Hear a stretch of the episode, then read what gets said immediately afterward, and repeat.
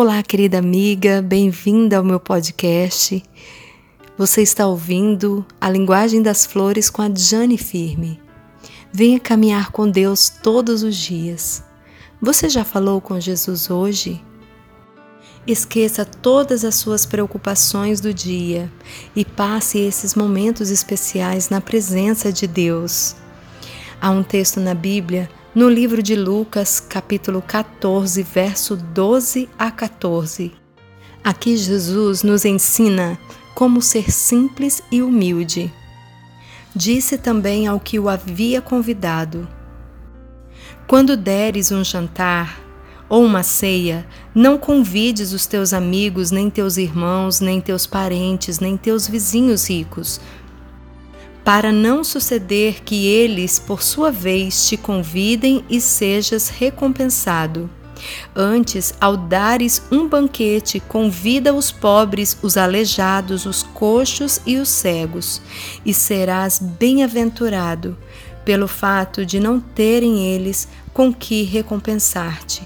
A tua recompensa, porém, tu a receberás na ressurreição do justo como é difícil colocar em prática esses ensinamentos de Jesus.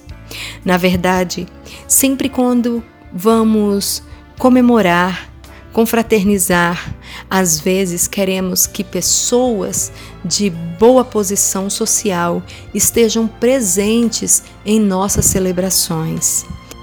Na maioria das vezes, agimos assim até mesmo sem perceber porque a nossa natureza pecaminosa nos faz agir de forma egoísta. Queridas, já perceberam o quanto queremos ser recompensadas pelas nossas ações? O quanto é difícil vermos as pessoas comemorando e confraternizando o aniversário, talvez, do zelador de uma empresa Porém, é muito comum vermos as pessoas reconhecendo, bajulando, presenteando sempre o chefe da empresa, o presidente ou aquelas pessoas que ocupam posição social mais alta para poder então ser recompensado quando chegar a sua vez. Tomemos cuidado com isso. Jesus nos ensina a ser humilde e reconhecer as pessoas mais simples. Não que seja errado reconhecer, agradecer, celebrar o aniversário do chefe ou de um membro da família, ou uma celebração de casamento, chamar os amigos, as pessoas mais próximas, mas aqui fala de interesses egoístas e é exatamente isso que Jesus está aqui nos advertindo. Não fazer algo para chamar atenção ou para querer um reconhecimento depois ou uma recompensa.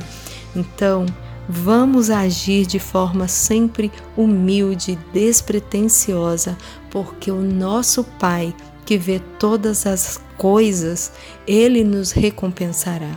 Que Deus abençoe você, que Ele nos ajude cada vez mais a ser humilde de coração e agir como Jesus agiria em nosso lugar. Vamos orar? Maravilhoso Pai, nós te agradecemos, Senhor, porque é, vemos mais uma vez aqui na tua palavra a necessidade de andarmos contigo, porque de outra forma nós jamais conseguiremos por nós mesmas praticar atos de humildade. Nos perdoa, Senhor, pelas vezes que somos egoístas, que o Senhor nos dê um coração simples, um coração humilde, que possamos agir como Jesus agiu e assim reconhecermos também as pessoas mais simples e humildes ao nosso redor. É o que nós te pedimos e te agradecemos em nome de Jesus. Amém. Olhe para o céu e clame